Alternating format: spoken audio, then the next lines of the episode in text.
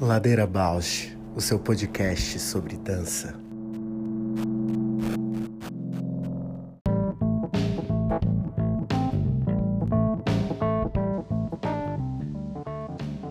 Ladeira Bausch é um encontro semanal para mover pensamentos de corpo. Um podcast que se propõe a horizontalizar a dança na sua vida para a dança horizontalizar você. Toda segunda-feira, um novo episódio com temas para dar voz a uma dança mais perto de você, contando o que nem sempre vai para a cena, sem glamour e sem mito.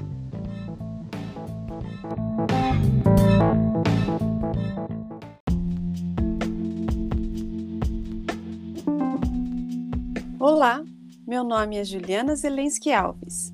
Sou bailarina, professora, pesquisadora, artesã e artífice da dança na infância.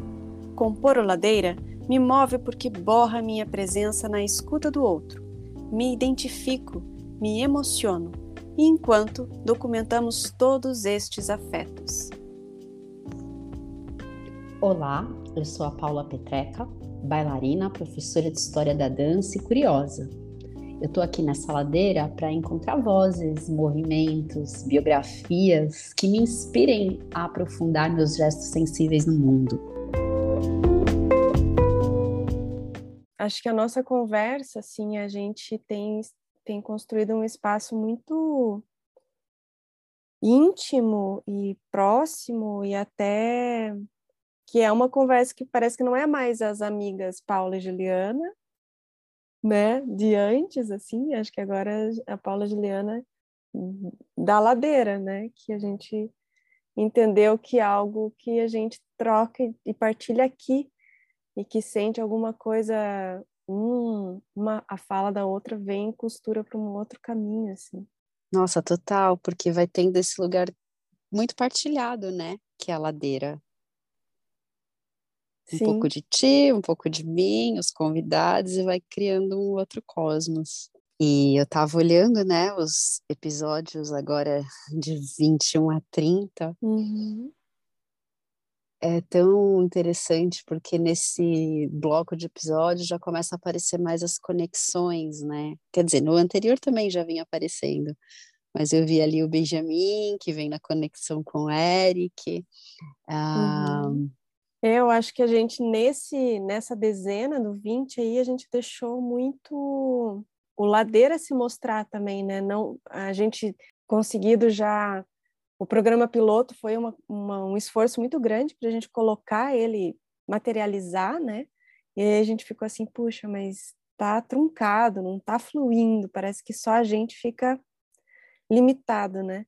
Aí a gente estendeu a primeira dezena, e deu assim, falou, olha, até o 10 foi aquela consistência, assim, aquela, né, tudo que a gente queria nos 10 primeiros, daí nos, no, até o 20 a gente desenvolveu, assim, e parece que o, essa dezena do 21 ao 30, a gente até começa, né, o valor da presença, que foram, foi nós duas falando quanto estava sendo importante a gente fazer e estar, estar aqui falando, né, e aí parece que a gente deixou o Ladeira se mostrar, se falar, vamos.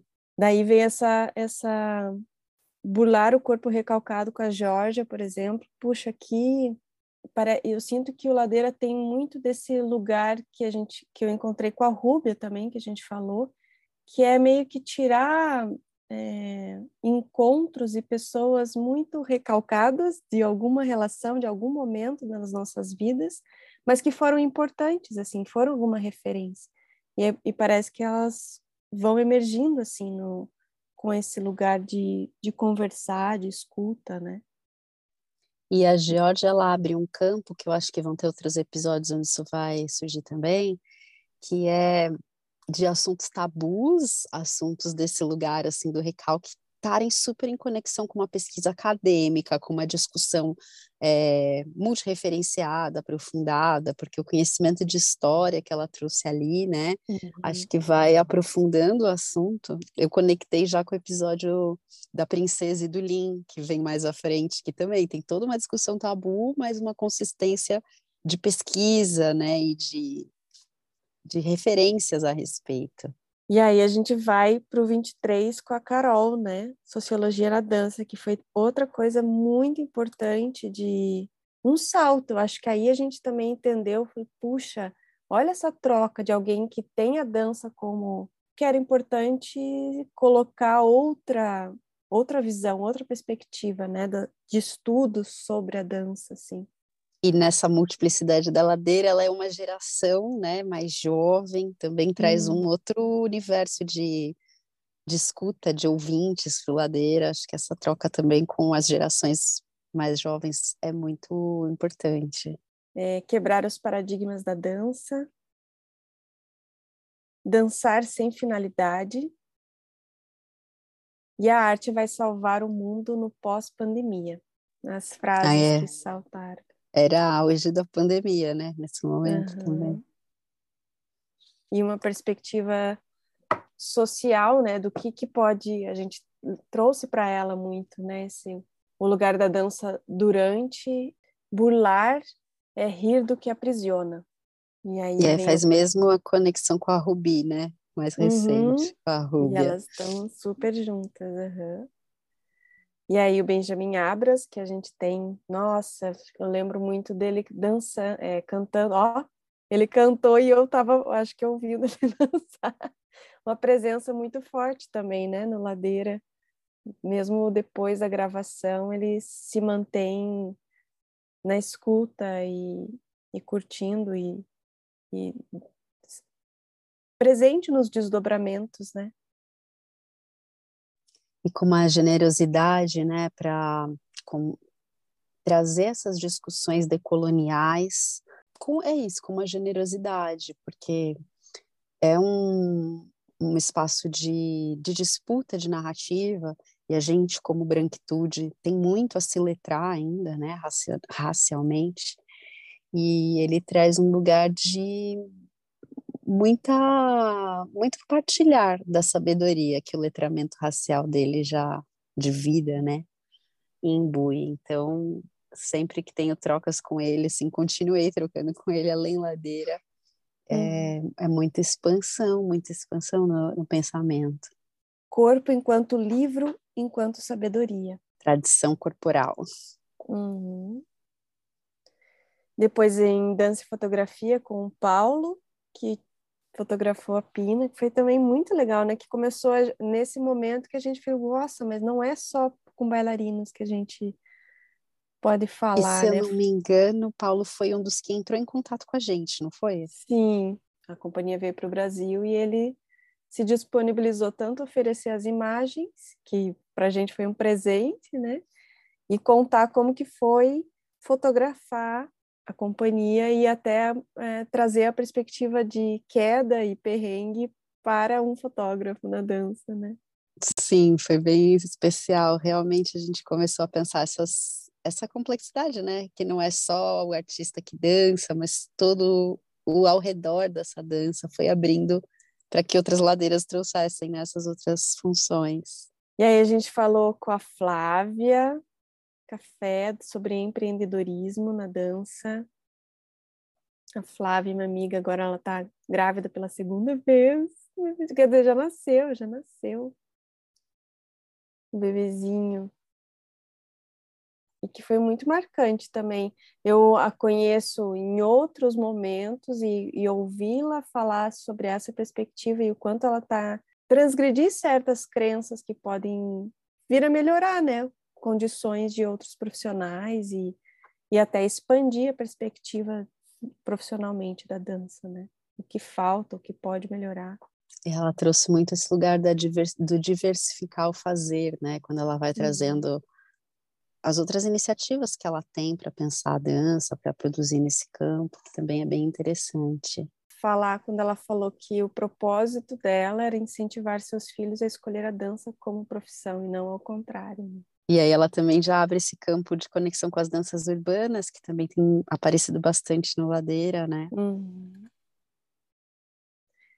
E essa relação que ela falou também, artista vê a sua arte como algo especial, algo divino, que não pode ser relacionado com algo mundano, né? Alguma crença que, que a gente tem em relação ao dinheiro, né? Que ou é que acreditar que quem tem dinheiro tem o poder e quem tem esse poder não é justo, não é digno, não é. Então essas crenças que que a gente às vezes é capturado por coisas invisíveis, né? É, que estão nos ambientes sociais e de ensino que às vezes a gente capta isso e, e começa a acreditar que que o dinheiro está nessa condição, né? Muito pelo contrário. E depois vem o Igor, né? Que aí também vai trazendo a perspectiva de uma companhia, de uma trajetória longa. Eu fiquei muito com isso do episódio dele, assim, desses 20 anos de companhia, e ele sendo super jovem, sustentar esse trabalho é, com tanta consistência, né?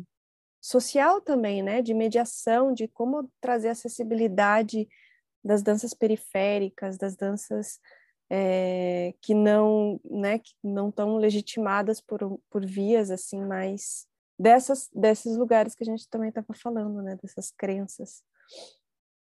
Muito legal. É muito bonita essa costura. Eu, eu olho e fico fico encantada com a costura que se faz depois que a gente, né? Talvez aí a gente pensa, outra coisa que a gente pode agora pensar, que eu acho que depois dessa conversa, e depois dessa prática de estudos e retrospectiva, é pensar a curadoria mesmo. Eu ia falar isso, eu ia falar que cada vez mais o Ladeira tem me trazido essa reflexão e esse, essa consistência de um fazer que eu nomeio hoje como curadoria. E eu já tinha feito curadorias algumas vezes para festivais, é, mas de maneira esporádica, e sempre tive muito mais dedicada a pensar projetos pedagógicos como se essas coisas fossem separadas. Mas desde que a gente está nessa consistência, né, de semanalmente manter uh, o trabalho sempre sendo feito, a curadoria virou um fazer.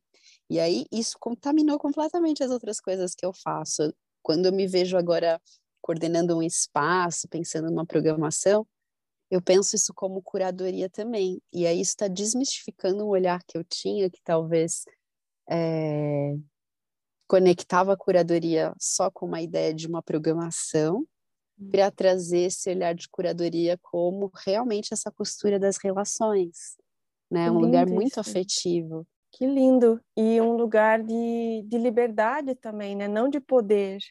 Porque eu também acho que eu tinha essa ideia de curadoria como aquele que impõe um olhar soberano sobre algo que é importante ser visto, ou importante ser pensado, ou que é o melhor. E muito pelo contrário, uma, um olhar, uma curadoria de liberdade expandida sobre o que não se restringe a um único olhar, né? um único poder de sabedoria e conhecimento, né? Nossa, fundamental você ter trazido isso, porque de fato eu acho que essa escuta que a gente pratica a cada episódio, né, diálogo com os convidados, ela se expande para a escuta também é, de para onde os assuntos estão indo, o que a gente está querendo trazer, de quem chega. Muitas vezes as pessoas chegam e falam: quero conversar com vocês. E aí a gente encontra qual ocasião que essa conversa vai acontecer. E uhum. realmente sai de um lugar diretivo e fica num lugar muito mais poroso, né? Tocou agora aqui, mexeu, mexeu, mexeu, porque depois a gente veio com 28 com a Maranta. Olha que lindo, né? Uh! A curva, o amor, o corpo e o movimento, pela perspectiva da Amaranta, que além né, de, de psicóloga, psicanalista, fotógrafa, é também alguém muito disponível né, para o corpo e para as experiências. E a Amaranta, né, com essa escuta também, alguém que pratica essa escuta, seja como analista, como artista, trouxe esse contorno dos afetos, do amor, uhum. da amizade. Eu fiquei muito com a amizade nesse episódio, esse afeto da amizade. Ela traz a pergunta: como é possível fazer laço, enlaçar descansar a palavra, cuidado de si. Será que dá para lidar com o elo da diferença? E ela traz a Clarice Lispector, o O amor é quando é concedido participar um pouco mais. E ela fala também que amor é fôlego que tem para criar um chão junto. Total poeta, né? Total. Vem com a Malk, que aí a gente já vem a Malk trazendo já a nossa vontade, assim, né, de trazer mulheres, mães, voltada para a relação com a natureza, com povos ancestrais, com ancestralidade, né? Também trazer uma voz feminina, acho que ecoando um pouco Benjamin Abras, né? Trazendo essa ancestralidade a ancestralidade fica muito forte e essa complexidade que é a nossa composição, né, enquanto sociedade, enquanto imigrantes, enquanto, enfim, todas as coexistências aqui. E aí vem nosso lindíssimo do Maurício, né? Uhum. Do Maurício Flores, que estava em meio à pandemia continuou arrasando, né, com, as, com os vídeos, conseguiu traduzir a beleza da dança dele, da poética, em vídeos, assim, que foi um escândalo. E ele trouxe muito esse olhar dele, né, que vai fazendo as escolhas e criando essas composições, essas falou da colagem bastante. Colagem. E falou muito da, dos estudos que ele estava fazendo com povos originários, né? É que de novo vem a liga, né, da Malta, uhum. e ele da Colômbia vai fazendo esse uhum. mapa. E estava bem no momento, né, de crise política e confronto na, na Colômbia, né? Ele fala arte como semente, cria a partir deste pensamento, arte como desvio para outra realidade muito poético esses três últimos, né, que finalizam. Não que os outros não sejam, mas esses três, assim, bem carregados de poesia. E aí parece que é uma costura que nos ensina também, né, que a gente eu, eu acho tão legal que eu, não é não foi uma coisa proposital, mas mas virou uma assinatura quando eu chamo alguém, não sei se você, mas quando eu chamo alguém, é, convido, eu já vou falando sobre o constelar, né? É, ofereço espaço, pergunto se a pessoa tem interesse e tal, e aí quando ela aceita, eu falo em constelar as agendas. E isso sempre encanta, ai que lindo falar em constelar, mas é, é e, e, pensando que as agendas precisam constelar para que essa curadoria precisa acontecer e que depois que a gente vai ver, né, criar uma lógica, um pensamento, uma, uma ideia sobre como que ela foi feita. A Cláudia, que esteve com a gente há uns dois ou três episódios atrás, fala muito do Krenak, que tem essa expressão andamos em constelação, né? Eu achei isso ah. incrível. Olha aí que bonito, que portal lindo esse. Ladeira Bausch, o seu podcast sobre dança.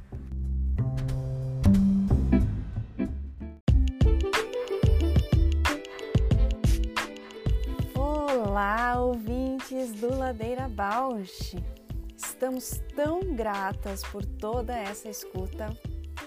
Queremos anunciar que agora temos uma campanha no Apoia-se. Caso queira contribuir com algum destes episódios, nos incentivar a continuar produzindo, entra lá no site do apoia.c barra Bausch. Estaremos lá Beijo a Baus! Ju! Olá, Oi, Paulinha! Tudo bom? Ai, que, Ai, que gostoso! Finalmente deu certo, né? que maravilha! Então vamos começar com a pergunta que a gente traz sempre no início, que é pedir para você se apresentar, né? Contar brevemente quem é Lili de Gramão e também responder a nossa pergunta brincadeira com todos os convidados, que é quem é você na ladeira? tá. Bom, eu sou Lili de Gramont, é, sou artista da dança. Aí a gente fala, né, que artista, ser artista da dança é rodar 30 pratos ao mesmo tempo, eu brinco. Principalmente no Brasil, a gente faz muitas coisas, acumula muitas funções. Então, posso dizer que, assim, É, a minha principal função hoje é a criação, mas a gente, eu tenho sempre trabalhado com a parte pedagógica, né? Sempre dei aulas e para diversas idades, assim, no momento, em momentos até que eu achei que nem era assim adequado, né? Crianças muito pequenas. E, e ao mesmo tempo eu fui descobrindo um caminho nisso, né, né nesse lugar Lili provocadora, né? Porque ninguém ensina ninguém, a gente só traz aquilo que a pessoa já tem e indica caminhos para um, um caminho de construção de consciência corporal, que pode ser muitos, né? Tem muitas fontes de conhecimento já, assim, muito consolidadas, então a dança contemporânea, por ser é, tão múltipla, ela, ela é até difícil da gente configurar um único caminho e... Então eu falo, né, o que é ser professor de dança contemporânea? É uma pergunta super complexa, e, então, eu, eu, acredito que a gente é muito mais provocador e escolhe ali um caminho para planejar o seu trabalho, né, para não ficar sem pé nem cabeça, óbvio. E, e sou também psicóloga de formação, psicanalista, terapeuta corporal neo-haitiana. Ah, confesso aqui que eu ainda devo horas de supervisão para ter minha certificação como terapeuta corporal, mas já estou fazendo. é, e que também é muito complementar né, a, essas duas funções, a minha vida acadêmica, que sempre foi dentro da área da, das humanas, né, da psicologia. De alguns anos para cá, vou dizer, acho que sempre fui, mas agora eu posso dizer com o rótulo, né? Sou ativista é, no enfrentamento à violência contra a mulher, que eu venho de uma história de, um, de, de família muito triste, um caso que ficou famoso no Brasil nos, nos anos 80, mais precisamente 81. Meu pai assassinou minha mãe, sangue frio, cantando no meio de um show. E isso é muito curioso porque eu passei a vida com todos os meus colegas da dança, alguns que lembravam, sabiam, enfim, mas boa parte dessa geração, inclusive dos meus alunos e, e pais e mães, nunca souberam disso, embora seja uma história bem conhecida no Brasil. E de uns anos para cá eu passei a falar sobre isso, muito em busca de um processo de cura, é, primeiro interna, né? A gente sempre começa, né, por dentro e de dentro para fora esse processo. E enfim, venho trabalhando com esse com essa temática dentro dos meus trabalhos artísticos, não só, mas sempre que posso. E sou voluntária hoje do projeto Apoiar da USP como psicóloga que é um projeto que atende gratuitamente pessoas do Brasil inteiro, online, até fica a dica aqui, quem quiser só digitar no Google, né, Projeto Apoiar USP São Paulo, você acha facilmente os e-mails de cadastro, e, enfim, então é uma equipe de psicólogos que, que doam, né, horas de trabalho ali para pessoas que estão em depressão, tem, mas começou forte na pandemia, né, a busca pela ajuda, mas hoje se estendeu para outros casos, enfim, em princípio seria uma é, psicoterapia breve, mas hoje é, o psicólogo voluntário ele pode avaliar se aquele caso realmente precisa de um trabalho maior, mais, enfim, mais longo ou não. E a ladeira, né? a ladeira é a melhor parte, né? Bom, quem é a Lili na ladeira, gente? Ai, eu acho que a Lili na ladeira é essa Lili muitas vezes que fica insegura, que quer estudar até o fim, sabe? A síndrome da, da impostora, que você acha que você nunca está pronta. acho que a Lilina Ladeira é essa, gente. Acho que seria a, talvez a minha principal ladeira, é a minha impostora interna que fica assim, não, tem que estudar mais, não, ainda não tá bom, não, vamos lá. Imagina que coisa horrível é essa que você fez, não sei o quê essa autocrítica que muitas vezes nos puxa para frente e muitas vezes nos puxa para trás, né? Então, eu acho que é essa, assim, queria muito que ela ficasse lá lá embaixo para subir a ladeira sem ela. Aliás, gente, eu adoro esse nome, só um detalhe, viu? Muito legal. Maravilhoso. Eu lembrei da Cláudia, que a gente conversou há dois episódios atrás, que ela falou assim que a dança é um modo que ela, ela entendeu que ela se tornou bailarina para continuar nutrindo o trauma dela, assim, continuar vivenciando, por isso ela tornou bailarina. Então parece que tem um pouco isso, assim, acho que ou a, a, a gente já tem a síndrome da impostora e daí falar ah, o único lugar para a gente conseguir sobreviver sendo bailarina, porque ali é onde tá fértil, assim, né, para você se, se colocar nesse, dessa maneira e ficar sustentando essa. É, é, engraçado, assim, eu, eu tenho, eu, eu acho que nesse lugar de, de nutrir é verdade, né, porque eu acho que a maior parte dos artistas do corpo, acho que os artistas em geral, a gente, a gente é muito crítico, né, a gente pega pesado, né, a gente, a gente quer ali sempre o melhor, eu acho que isso que, que nos tira, talvez, de uma coisa que, que, que é mais do senso comum e nos coloca num outro lugar ali nesse fazer, mas, ao mesmo tempo, custa, né, emocionalmente e muito. É, desconheço um, um, artista que não tenha sofrido algum momento da carreira esse, ai meu Deus, tá ruim, não gostei, ou enfim. Mas discordo da Cláudia. No meu caso, a dança me salvou, viu? A dança, ela foi meu canal. Ela, eu me tornei artista porque eu precisava daquilo. É, eu acho que não foi uma escolha, foi necessidade. Então, a dança, ela, ela, ela me ajudou a elaborar lutos, ela me ajudou criar essa identidade que eu tenho hoje e essa força e resiliência que eu trago no, no que diz respeito à superação dos traumas, dos limites, do luto, né? Porque eu perdi minha mãe, ela tinha, eu tinha dois anos, ela tinha 26, muito jovem, e eu convivi com meu pai, né?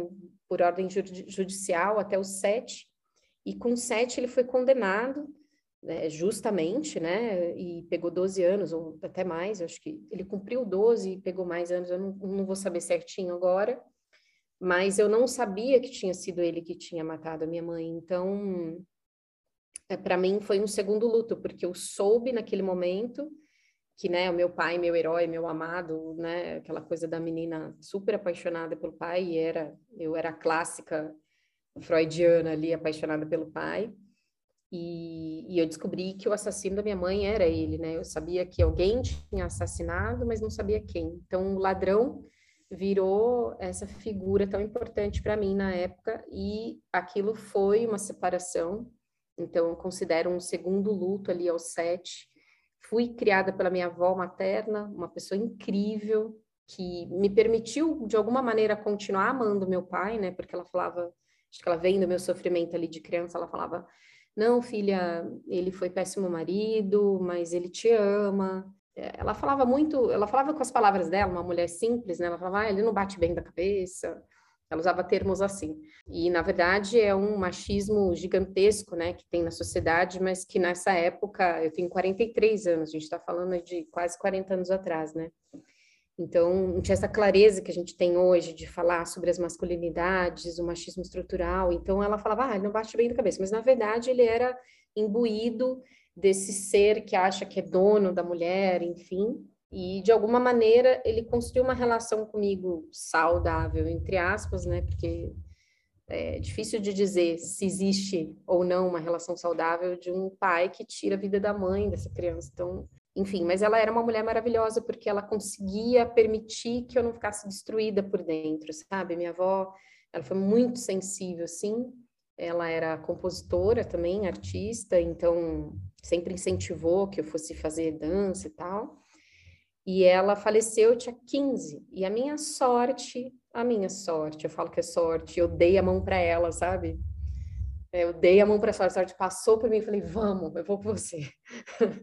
E aí eu comecei a dançar sério, né? Quando ela adoeceu, ela, ela teve um câncer, ela ficou dois anos mesmo, assim, batalhando com isso.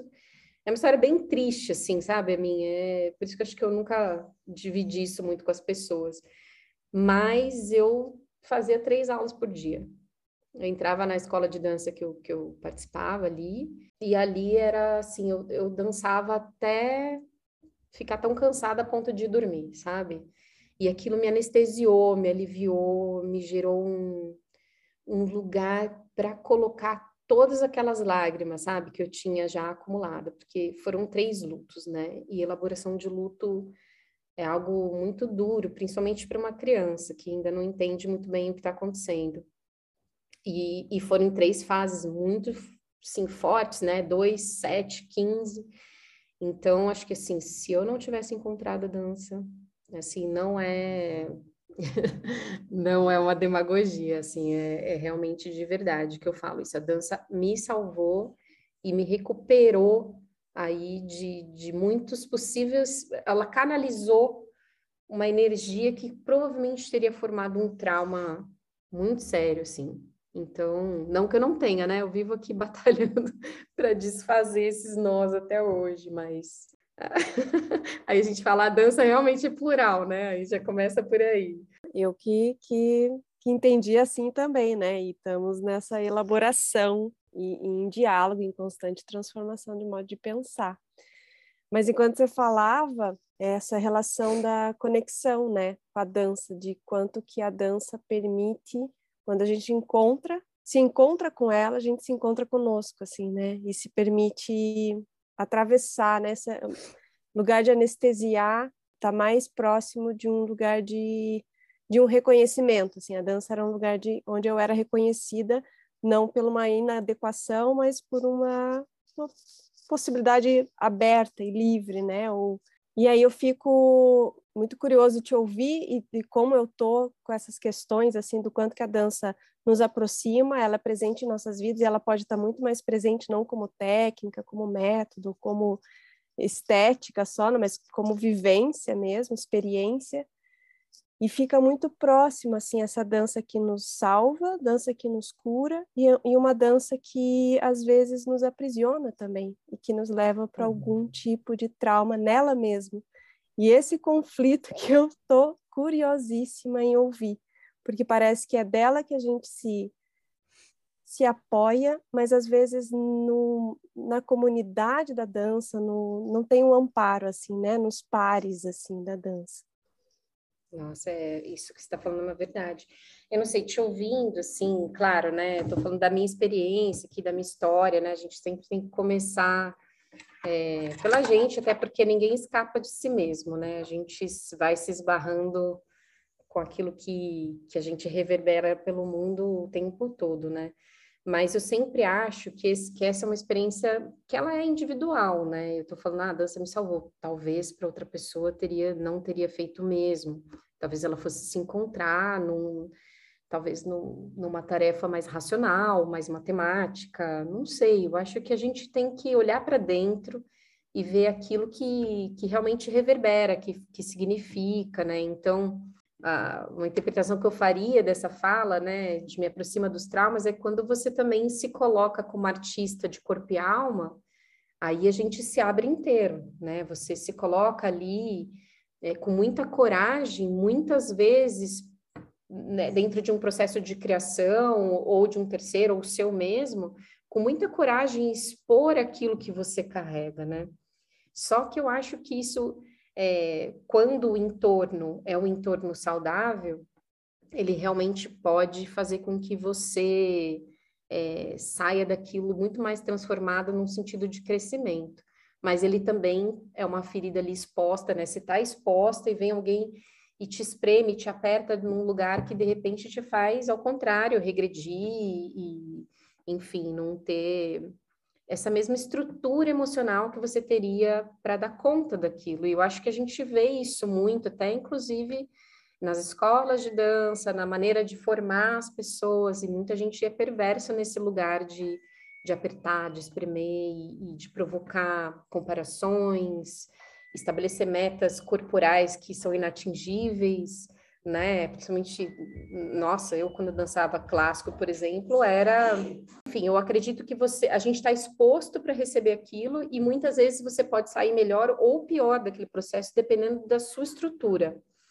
E uma crítica aí também às maneiras de, de se passar o conhecimento ou de provocar a criação numa outra pessoa, é, muitas vezes a gente acaba passando aquilo que você recebeu, né? Eu mesma já tive feedbacks assim, olha, você é muito dura coreografando, você é muito rígida, você é muito severa.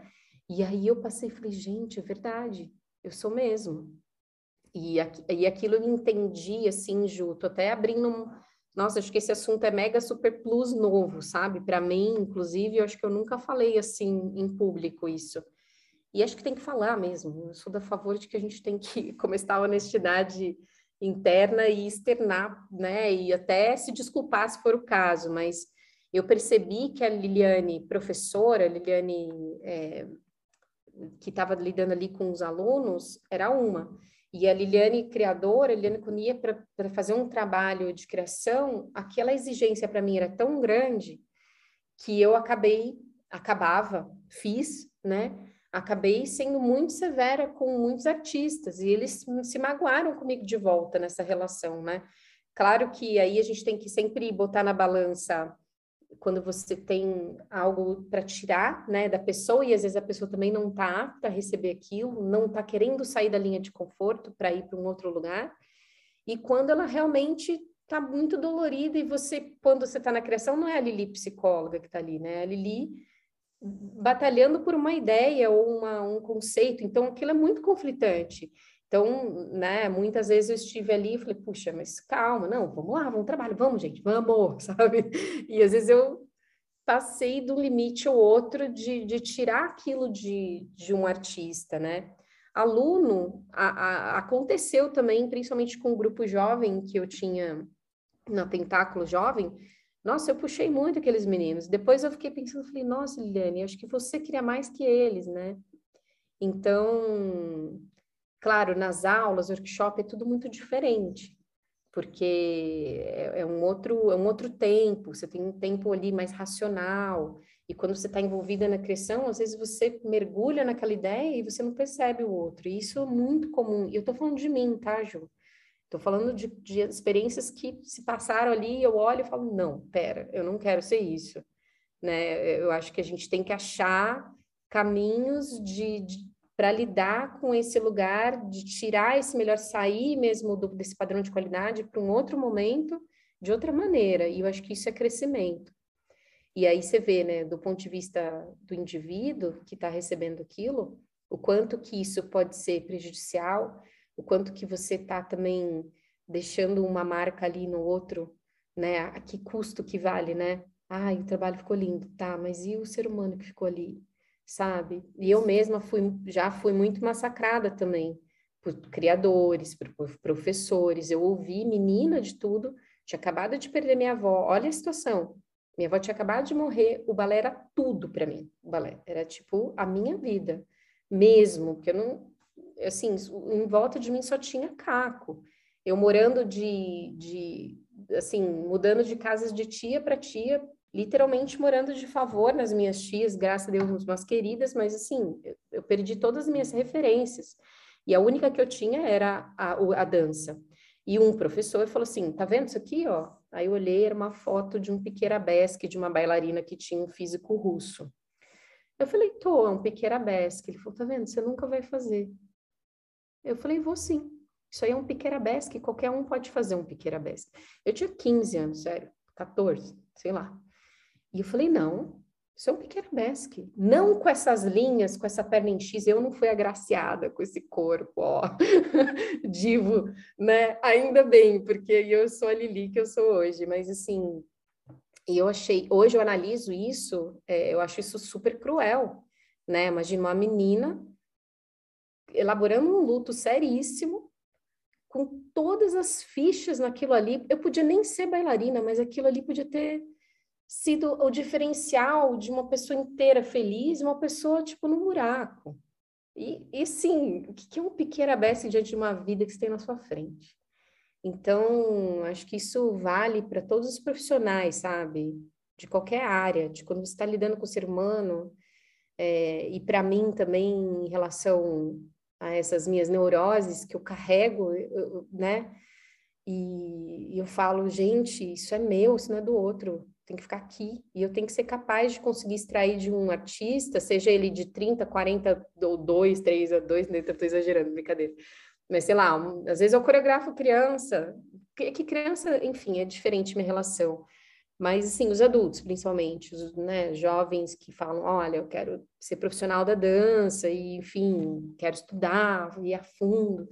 Então, esse lugar eu falo, pera, vamos lá, começa de novo Mas era do passa-régua, Mas, sabe? Lili, você não acha que essa reflexão, no começo você falou, né, há 40 anos atrás, em relação a esse machismo estrutural, a gente não lia tanto essas questões estruturais. Aqui em outra chave, mas a discussão, por exemplo, das condutas abusivas é muito recente, a gente pensar isso tanto em meios profissionais, relações interpessoais.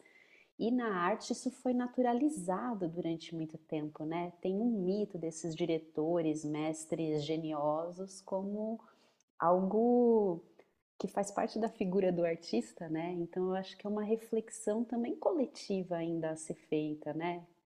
Nossa, eu acho, eu acho muito, Paulinha, porque pensando, né, na, eu, bom, de novo, 43 anos, então eu peguei uma geração muito enraigada nesse lugar que você está comentando, e eu, além de todos os que você citou, eu ainda colocaria uma violência institucional, né, quando você faz parte de uma companhia que é oficial, o quanto que você também não é massacrado, assim, eu não tive direito à, licença maternidade, então é, é, é muito complicado, né? Então, eu, eu, eu acho que até pensando assim, como a gente vai trazendo, naturalizando, e, e hoje a gente está nesse momento de início de uma virada, né? De, de uma mudança mesmo de paradigma, e muito importante de ser discutido, né?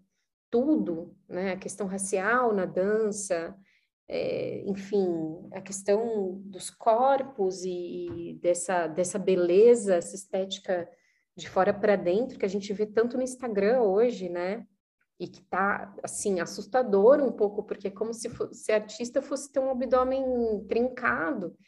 E você fala, calma, calma, a gente está falando de alma, a gente está falando de ser humano, de, de essência, de, enfim, então realmente, acho que a gente está nesse momento de mudança, sim, de reflexão, de um pensamento de, de liderança muito mais horizontal, né, de você trazer a discussão, trazer a responsabilidade também para as pessoas, né, porque eu acho que tem isso também, você, quando você tem essa, essa generosidade ali dentro da liderança, você também está depositando, olha, confio em você, vamos junto, né? Então, o outro também passa a ser protagonista daquela história e, e co-criador do que você está fazendo, né? Ninguém faz nada sozinho, ainda mais numa arte tão coletiva como é a dança, né? Mas eu concordo com você, eu acho que a gente vem nessa ressignificação de tudo, de tudo. E, e talvez nós estejamos ali na, nessa, porque essa geração que está vindo, ele já vem trazendo isso muito forte, né? Você que também trabalha com jovem, eu falo, nossa, olha que legal que eles estão falando.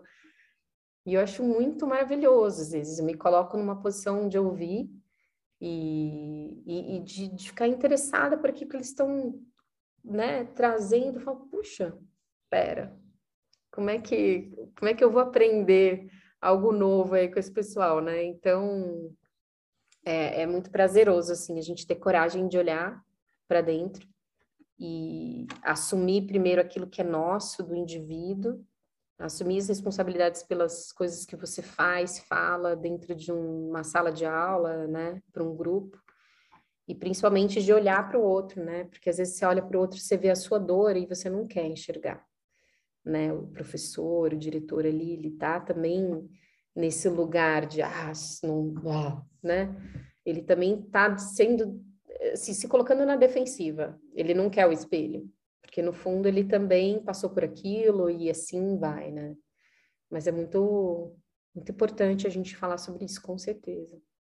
Essa sua fala resgatou um assunto que acho que a gente, eu e a Paula, a gente falou muito, e daí falou, precisa de alguém para atender essa com mais profundidade, né? Que é a relação. Eu pesquiso a dança para criança, né? E, e fui no momento assim, falei, opa, tem coisa aqui que eu entendi que eu era um objeto da, do desejo do outro enquanto aluna de dança, né? E a gente foi nesse lugar de objeto, como ensinar é, como o ambiente de ensino, criação, aprendizagem, dança esteja mais esclarecido nesse lugar de objeto, sujeito. E acho que isso expande tanto para a criação, né? Quando você falou da experiência, né? De às vezes ter aprendido e entendido que ali você passou, ou você estava tão interessada, né, tão imersa na criação e, e, e, ultrapassou algo, endureceu alguma coisa, né? Então eu fico curiosa nessa nessa relação, porque a gente ocupa os dois lugares, né, objeto e sujeito. E como que a gente transita, e, e daí eu tô com a palavra depois da última sessão que eu tive de terapia, que é o estar precavida. Vamos estar precavida de qual do trânsito uhum. desses, desses papéis. Assim. Isso que você me falou me, me faz muito pensar na relação terapêutica também, né? Que é a transferência contra transferência. Então, você está atendendo, você sente coisas. Você fala, às vezes você fica irritado com o seu paciente, você fala, pera, que é isso que eu estou sentindo?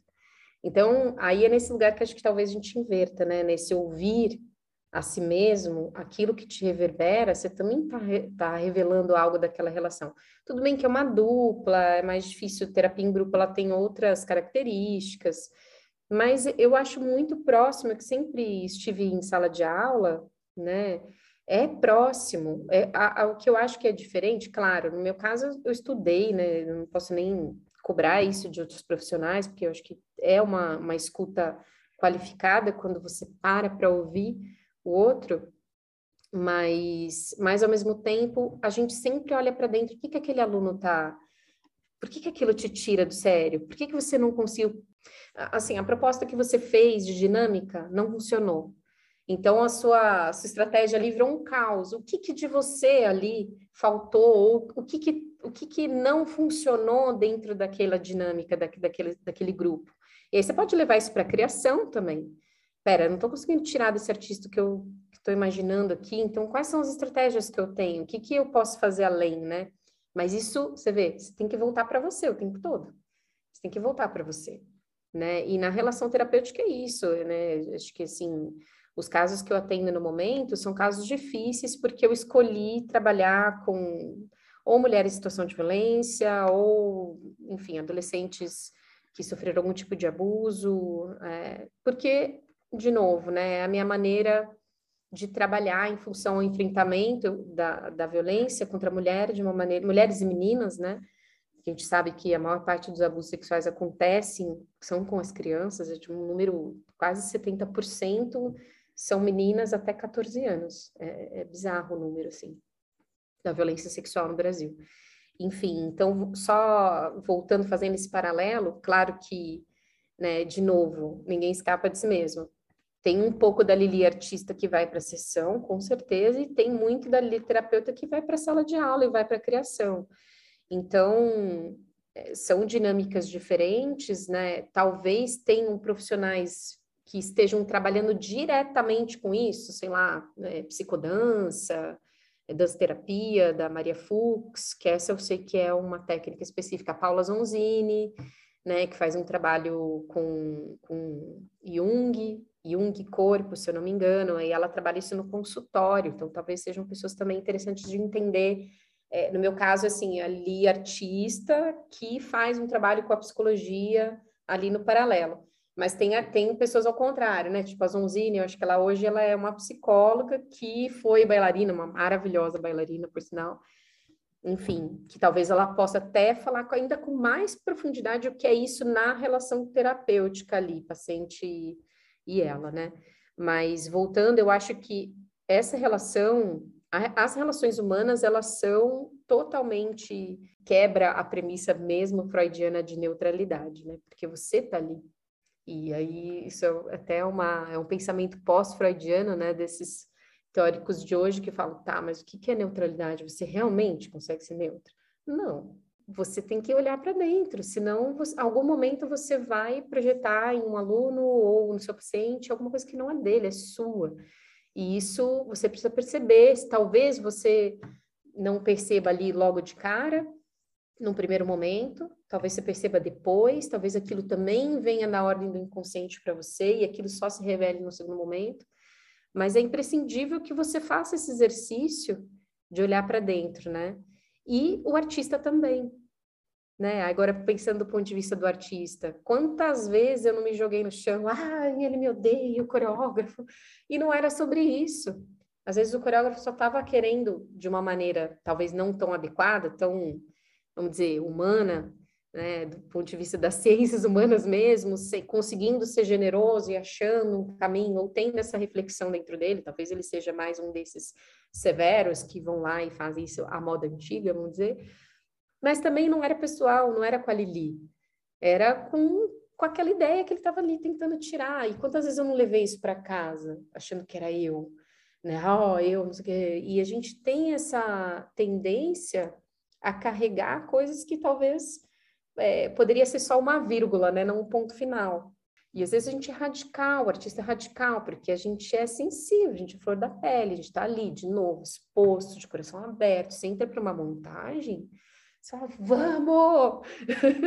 né? Pelo menos assim que eu sempre senti. Então, aquilo, nossa. E para eu entender que aquilo, sabe, que eu não estava sendo rejeitada, que não era. Então, como que a gente vai fazendo esse lugar de, sabe, vou separar aqui as coisas nas gavetas. Olha, isso aqui realmente é uma neurose desse cara aqui que é doido, que eu posso sim fazer um pique arabesque, então essa está nessa gaveta. Esse aqui, esse cara só queria me provocar porque o trabalho dele é sobre caos, então ele queria que eu chegasse no caos, então ele estava causando comigo. e queria me colocar nesse estado de espírito enlouquecida, porque ele queria alguma coisa com essa energia e conseguiu. Sei lá, estou dando exemplo do Adonis Foniadax, o Paraíso Perdido, no Balé da Cidade. Ele enlouqueceu a gente. E depois, no final do processo, ele. Congratulations. Thank you. Aí eu, opa, thank you para mim? Você não me odeia? Eu achei que você me odiasse. E aí o João Pimenta, que era o figurinista, né, na, do trabalho, falou assim, Liane, ele mandou fazer um colã para você, era um colã não, era um tipo uma malha assim. Ele falou para eu bordar a sua na mão. Eu falei, eu?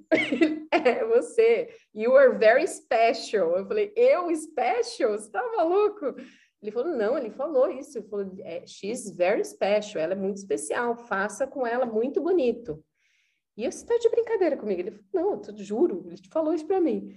Então você vê, eu achando que ela me odiava. Então, aí era o processo, sabe? Era um processo, não era uma perversão, até porque eu acho que eu consegui chegar onde ele queria e depois ele falou thank you, obrigada, e aí, enfim. Então, estou separando esses dois exemplos, são exemplos, né, talvez extremos ali, de, de dois tipos de neurose que a gente enfrenta ali quando a gente está dentro de uma sala de aula, de novo, porque eu acho que a gente quer a melhor experiência, todo mundo quer a melhor experiência, né? E, mas a gente também tem que ter esse trabalho de escuta interna e, e tentar ali dentro da maturidade nossa, claro, do momento, é, o que, que, é o que, né? O que, que é o que e o que, que eu vou fazer com isso? E isso, sabe, eu falo, é, faça uma lista das 10 pessoas mais importantes da sua vida. Pensa aí agora, 10 pessoas mais importantes da sua vida. tá, aí você não precisa nem falar, mas você vai falar as três primeiras. Os três primeiros nomes da sua lista. Pensou? Pensou. Você está incluída? Não.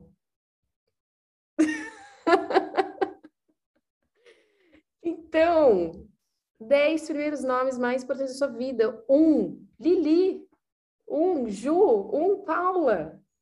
Depois é Gui, meu marido, meu filho, quem eu quiser pôr, mas gente, sabe? Se você estiver numa cabine de avião e despressurizar, quem que você põe a máscara primeiro? É você, sabe? Então, não é egoísmo, não é egoísmo, não é isso, né? Não é tipo, sai, que isso é meu e só quero para mim. Não. É você olhar para dentro, você se entender, Tipo, esse cara tá jogando, despejando um monte de coisa. Pera, deixa eu entender, eu sou isso mesmo? Talvez eu não seja uma grandíssima bailarina, mas com certeza eu sou special em algum lugar. E aonde que está esse meu especial? Né? Onde eu vou buscar isso? E aí, aí assim, quando eu trabalho com principalmente os jovens, né, esses que passaram por situação de violência, a gente pega a pessoa detonada, mesmo as mulheres, né? Mesmo as mulheres, mas que as jovens eu acho mais duro ainda, né? Que está na construção de identidade, você está ali solidificando quem você é. E aí você é amassada, né? Você é destroçada por dentro. E aí a primeira coisa que eu faço é resgatar quem é essa pessoa, o que, que ela gosta, o que, que você gosta, né? Quais são os seus sonhos, né? Então, acho que quando um cara fala isso para uma menina que acabou tá elaborando o luto da avó e que quer essa bailarina e fala, olha, é, você nunca vai fazer um piquerabesque, é, é destruir um sonho, e destruir um sonho está destruindo a possibilidade de vir a ser o que você quiser, né? Então, é desse lugar que eu acho que a, a psicologia, a dança podiam conversar de uma maneira mais integrada e a gente ter uma reflexão maior dos profissionais, dos coreógrafos, que também às vezes o coreógrafo coloca, como eu já fiz, a coreografia lá no topo, não. A ideia é, ela tem que vir em primeiro lugar, o trabalho e depois as pessoas e vamos, tem tudo como se fosse uma entrega de, de sabe, conteúdo para TV, né? Que, que aí é um outro lugar ainda mais cruel, né? Se a gente for pensar. Mas, mas não é sobre isso, né? Acho que tem muita coisa para a gente pensar, rever, refletir e entender as causas e efeitos, né? De lá para cá, de cá para lá, assim. Por que, que eu estou falando isso? Porque não é fácil ser uma coreografar, né? Coreografia Guaíra em, em novembro de 2021 e fui, assim, acho que eu fui até, é, acho que acho que o Guaíra é um exemplo desse lugar embora tenha sido sim uma delícia o trabalho, foi muito gostoso mesmo, mas eu fui super severa. Mas você imagina é, a espera de uma oportunidade dessa e vem, você fala, ah, não, eu tenho 16 ensaios, né? A gente estava até conversando com o Bon Giovanni. O Bon Giovanni é meu amigo querido, assim, nossa, obrigada, obrigada, Bon Giovanni, ó, meu coração. E enfim, foram 16 ensaios, porque foi um contrato de última hora, assim, que o governo é, permitiu. Então, aquela coisa, vamos, vamos, topei. Então, de alguma maneira, eu espremi muitos ali. Eu queria todos em cena, não queria escolher. Eu queria a companhia inteira, porque era a volta da pandemia. E aí, alguns estavam voltando, realmente, dois anos depois de casa, muito sensíveis, muito sensíveis. Então, eu acho que eu não tive esse a, conseguir em tão pouco tempo de montagem, 16 dias efetivos, que foi que eu tive, foi um mês, mas efetivo 16 dias, eu contei, porque eu tinha, tive que fazer um planejamento, né, de conteúdo de cada dia do que eu ia entregar ali, de, de enfim. Eu tive que me organizar para dar tempo, essa é a verdade. Então, eu tinha metas, né, do dia. Não meta artística, mas meta de, de do, do, qual cena que eu iria trabalhar. E muitas cenas não tinha certeza do que eu queria, do que ia ser, enfim. E então eu apertei muitos bailarinos ali. E eles me falaram: olha, você, você pegou pesado, né?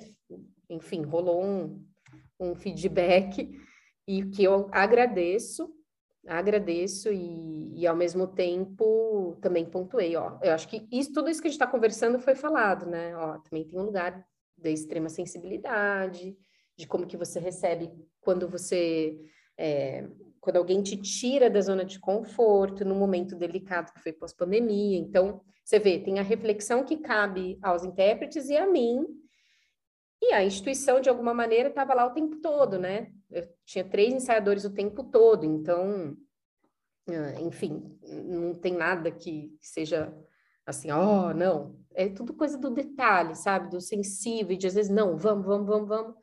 E por que isso? Porque eu também carregava uma agonia ali de quando vai ser a próxima oportunidade, né? Então eu não posso errar. Essa sensação de não poder errar, porque graças a Deus a gente tem alguns coreógrafos no país que a gente sabe que tem um trabalho incrível, o próximo vai ser mais ou menos, mas daqui a pouco ele vai fazer outro incrível, porque a oportunidade vai vir. Então, você acompanha a carreira daquela pessoa, eu não vou citar nomes, que acho que é muito indelicado da minha parte, mas você vê carreiras de criadores, né, assim, que, da minha geração, que estão ali próximo, um pouco mais velho, um pouco mais novo, mas que tem uma carreira e que você vê o trabalho um, dois, três, quatro, vai acompanhando aquele desenvolvimento daquele artista, e aí você fala, ah, esse não foi tão legal, nossa, vamos ver o próximo, mas e a da? Quando que é o próximo? Então, é cruel, né? Cruel você ter um trabalho, dois, três, assim, de grande porte, eu falo assim, né?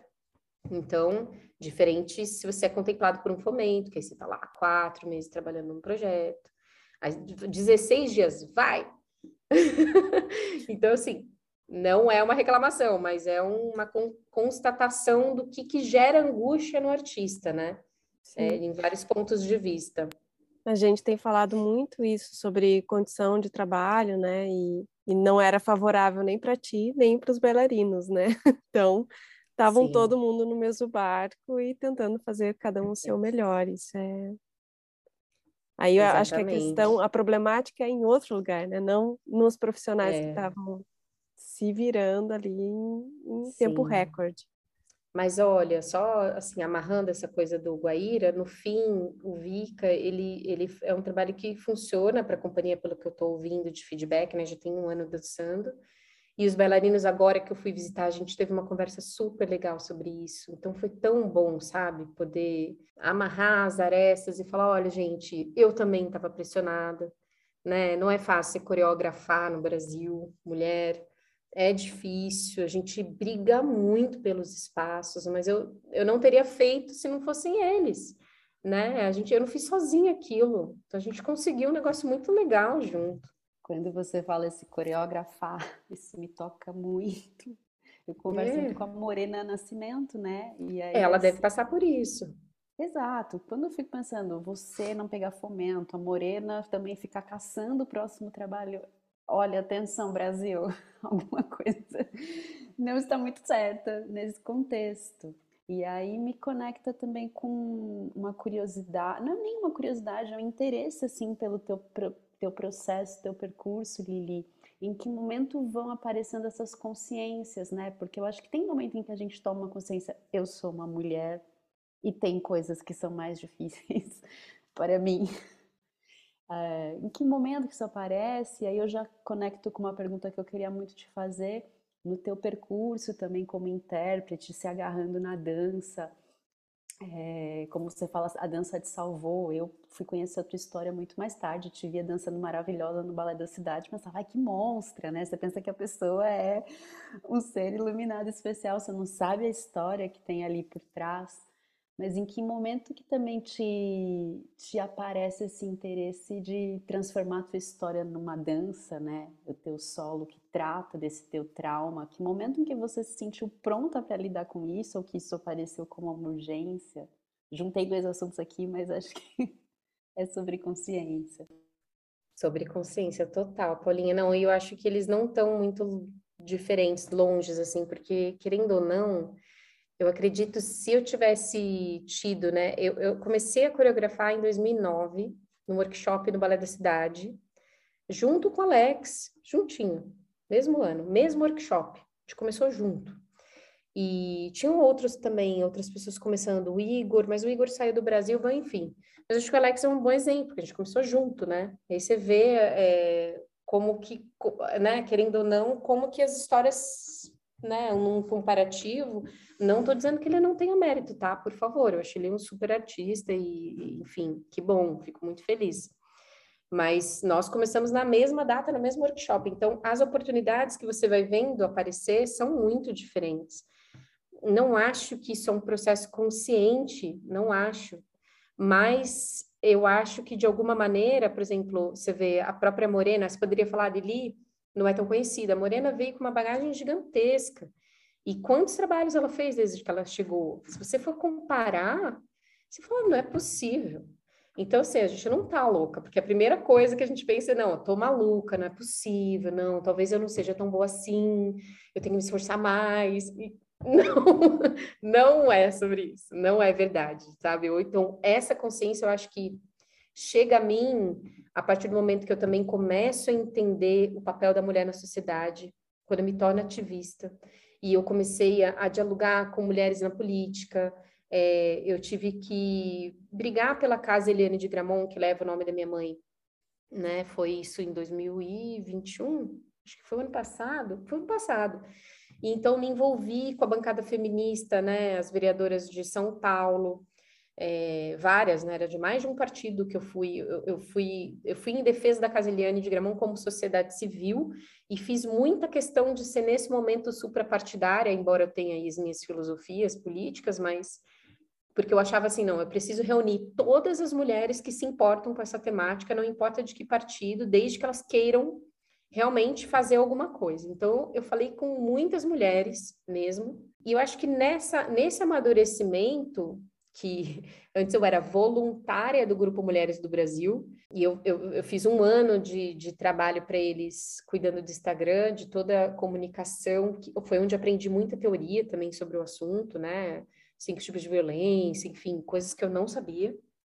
É, o que fazer, essa parte mais básica de informação e aí eu fui fazer um curso na INSPER de introdução a políticas públicas, porque eu senti necessidade de, eu falei, não dá para falar sobre enfrentamento à violência sem falar em políticas públicas, né? E nunca tinha nem entrelaçado essa história com a arte, porque de certa maneira não dá para falar em arte sem políticas públicas também. Então, isso aqui é um insight muito depois, né? Eu fui por causa do enfrentamento à violência e lá eu tive uma professora maravilhosa, Aline, e ela falou: você tem que parar de ser voluntária, você tem que ser ativista. Vai levar a lugar nenhum. Você tem que ser uma ativista. E eu, tá, mas por onde eu começo? Ó, liga aqui, aqui, aqui, aqui. Se você quiser alguma coisa, algum resultado realmente muito importante para casa, você tem que falar com as vereadoras. Você tem que fazer uma ação. Aí fiz, enfim, foi. Conseguimos, embora a casa ainda esteja bem abandonada, mas aí é um outro podcast. A gente pode um dia conversar sobre isso se vocês quiserem. Mas todo esse processo, que é recente, você vê, estou falando do ano passado, tudo isso me, me colocou nessa questão, né? De, do que é a mulher na sociedade. Assim, um exemplo bobo, Paulinha, mas às vezes se, se um homem fala assim, ah, tá merda, hein, gente? Aí se uma mulher fala, tá merda, hein, gente? Isso, ó, oh, ela falou um palavrão. Mas se um cara falar, ah, gente, ah, que saco, normal. Se a mulher falar, ah, que saco, nossa, nossa, que, que antiprofissional. Então, a, a gente carrega, sim, sei lá, muito caminhão de areia nas costas, sabe? Isso, essa consciência, ela foi vindo com o meu amadurecimento em paralelo à minha história ali, quando eu comecei a, a precisar para mim mesma falar quem eu era.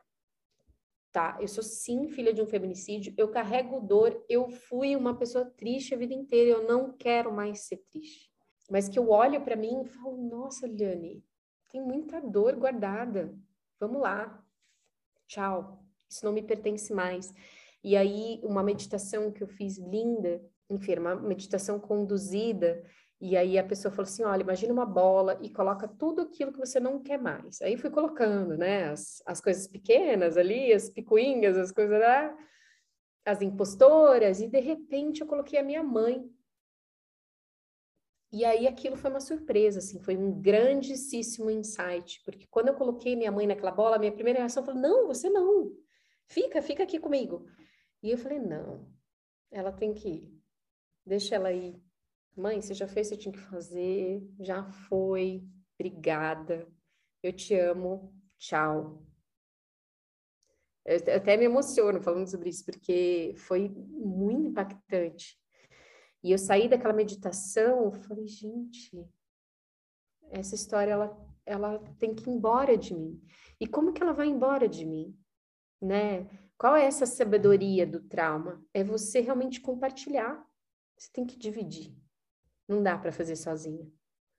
Então aí eu comecei a contar, aí conversando com meu marido, vamos escrever um livro, vamos. A gente escreveu um livro sobre história até agora, eu não consegui publicar, e não vou dizer que é porque ele não está pronto, que é mentira. ele está pronto. Mas eu não consigo ainda liberar ele para o mundo, mas eu acho que o livro tem que estar tá pronto e eu também, e esse dia vai chegar, mas estamos no processo. Então, começou assim. E o Casa de Vidro veio que é, né, assim, explicando só para quem está nos ouvindo, não sabe o que, que é, que é o espetáculo que a gente fez, eu e o Ed, meu marido também participou como ator, enfim, ele escreveu um texto e eu falei, nossa, esse texto é perfeito para Casa de Vidro. Ele tinha feito um texto que era um roteiro que era outra coisa. E quando eu li, eu falei, nossa, é, é ele queria fazer um dueto, né? Eu falei, não, vamos fazer, tranquilo, tal, mas era uma coisa até de atuação, não era de dança. Eu falei, mas eu vou te limar do processo, mas eu, eu imagino esse texto no caso de vídeo, só que aí não, não cabe você, só sua voz.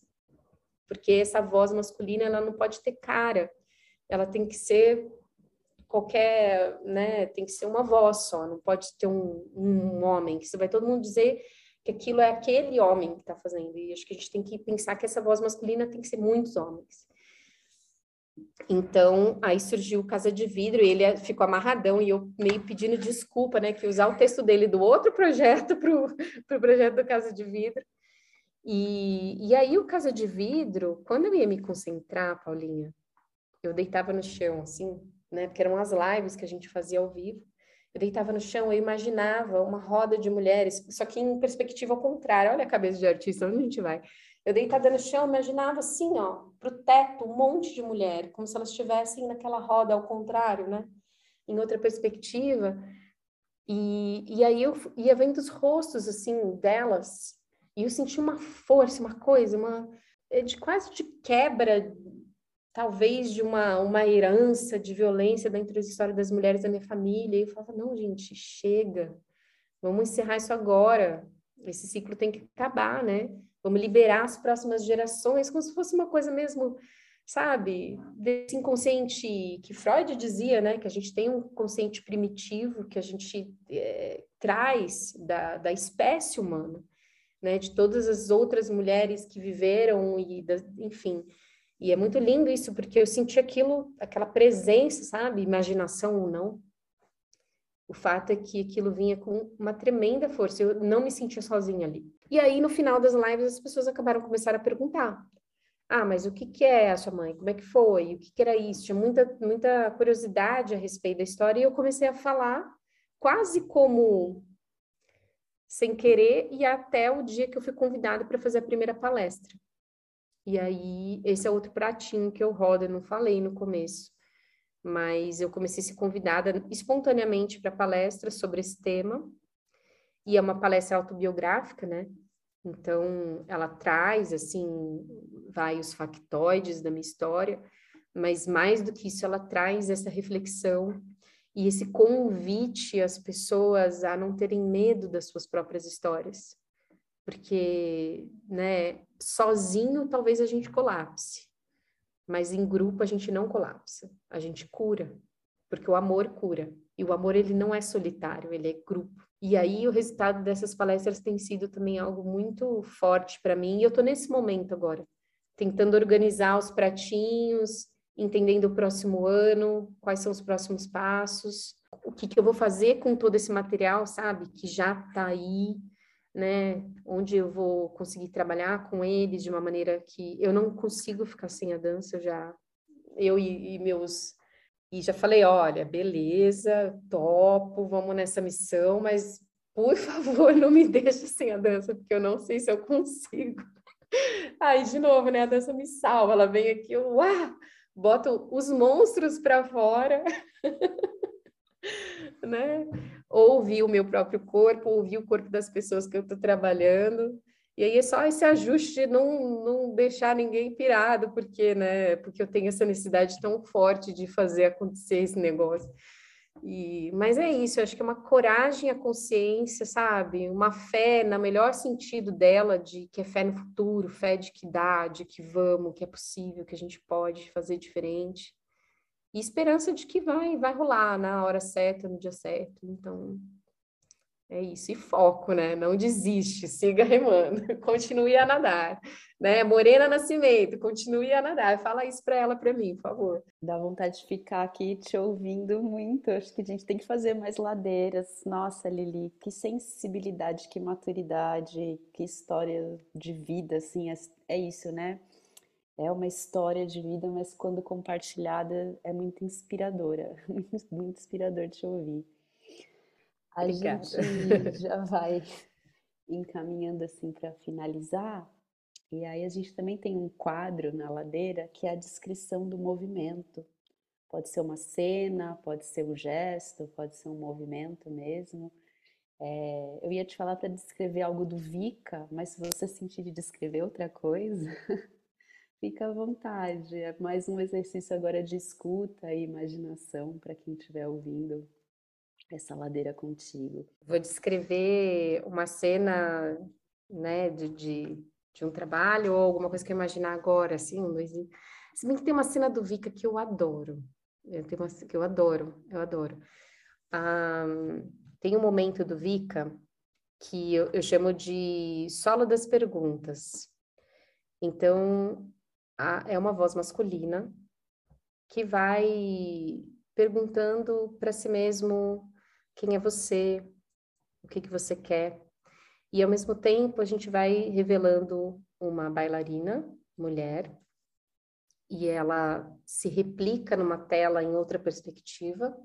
Ela está de frente para o público e na tela a gente vai vendo ela de cima para baixo e ela vai re replicando todos aqueles movimentos que ela está fazendo de frente para o público ao vivo e o que ela está fazendo nessa imagem replicada. Então ela vai se tornando um duplo, um espelho, um narciso e ela vai se movimentando de maneira fragmentada, quase como se fosse um rabisco do gesto, um rabisco do movimento, e vai reagindo a cada som da voz que ela ouve e que ao mesmo tempo vai questionando sobre é, quem ela é, quem, o que, que ela gosta, quais são os desafios e o que, que ela busca até que aquela imagem dela vai se diluindo e vai se tornando areia, a gente vai apagando essa bailarina, e a partir daquela imagem, que é uma areia né, de uma cor, como se fosse uma areia do deserto, um marrom um pouquinho mais forte, e ela vai virando uma tempestade de areia, e ao mesmo tempo a gente vai vendo um casal, ele segurando na cabeça dela, e ela fazendo uma força, uma, uma pressão naquela mão e ele vai empurrando ela para esse deserto de areia. E nesse momento a gente ouve um som de água. E aí o corpo dos dois derretem e eles vão se diluindo e vão trazendo esse gesto aquático, esse movimento que fluido e ao mesmo tempo orgânico entre esses corpos e aquilo que era uma resistência se torna algo que é complementar, algo que é fluido e que é de, de almas assim de pessoas que vão buscando ser água num, num, contornando obstáculos, contornando obstáculos que muitas vezes são os próprios corpos deles que vão criando é, desafios, obstáculos ou movimentos onde ela vai ficando de ponta cabeça ou ele vai ficando de ponta cabeça e ela ajuda, ela facilita o movimento dele carrega o corpo dele, ele carrega o corpo dela flutuando naquela areia que continua mudando de perspectiva na tela que está à frente dos corpos deles.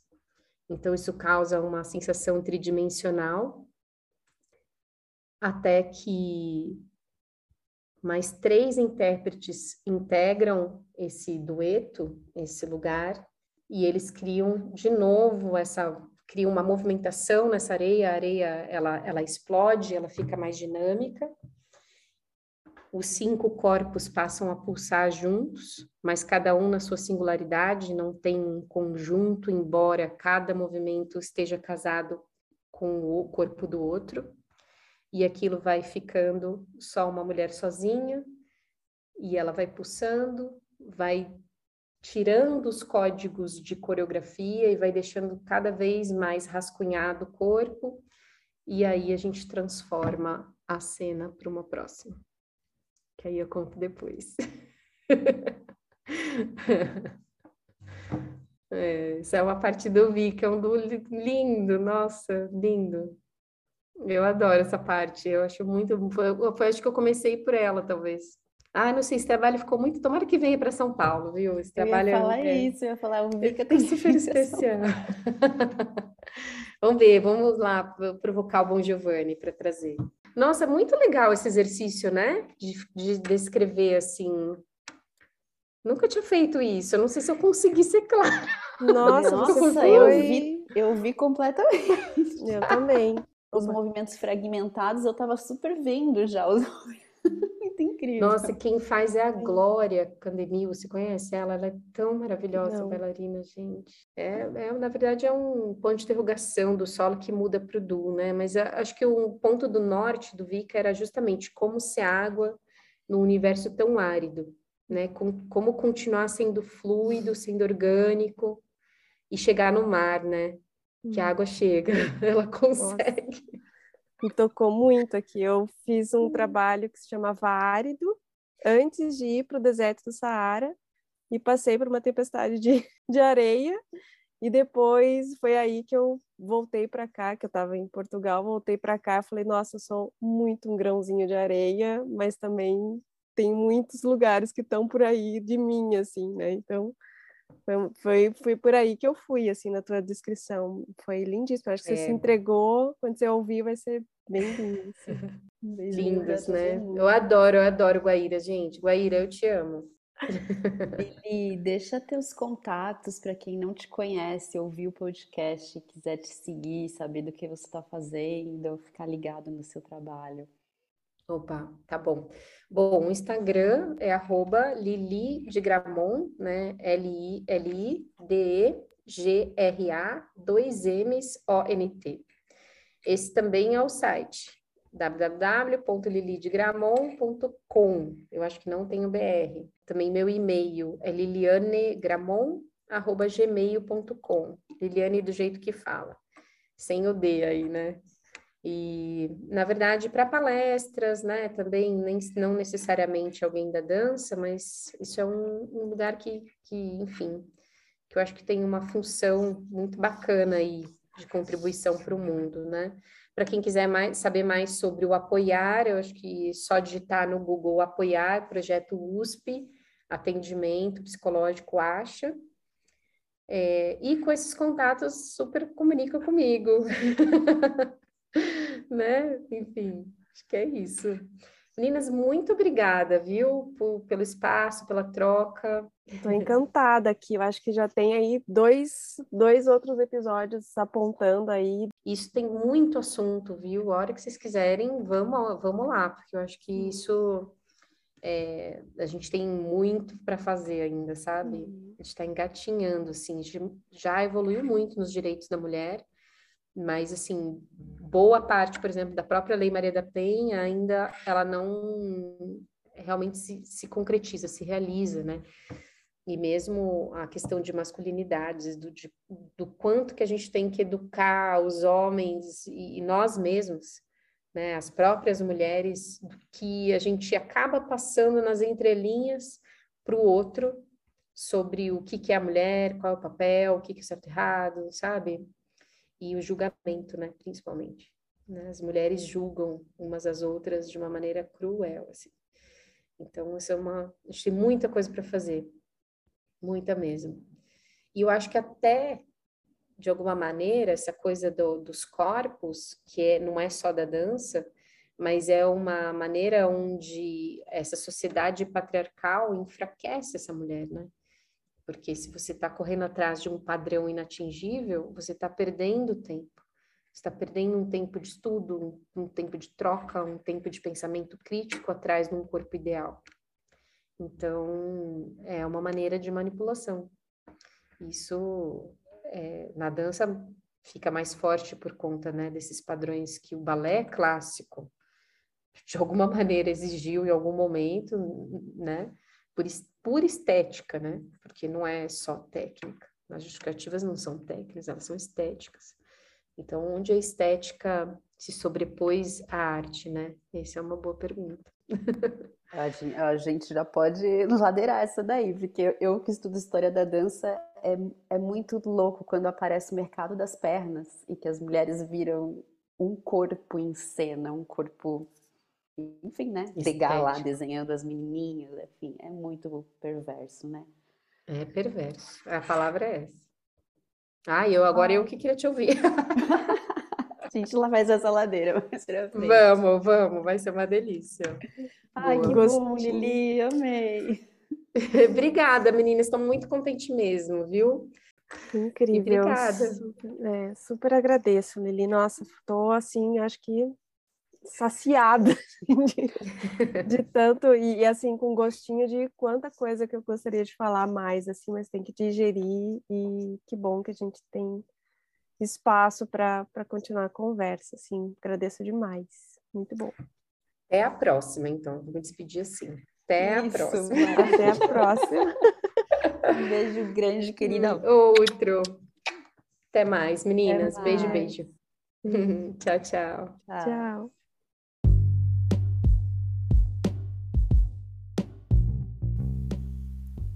O Ladeira Bausch é uma produção independente por Deusas Produções.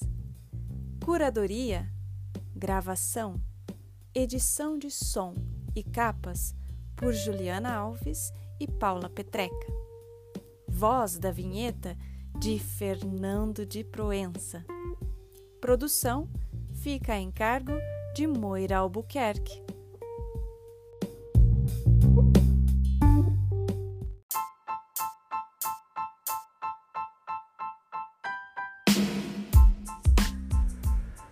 Ladeira Bausch, o seu podcast sobre dança.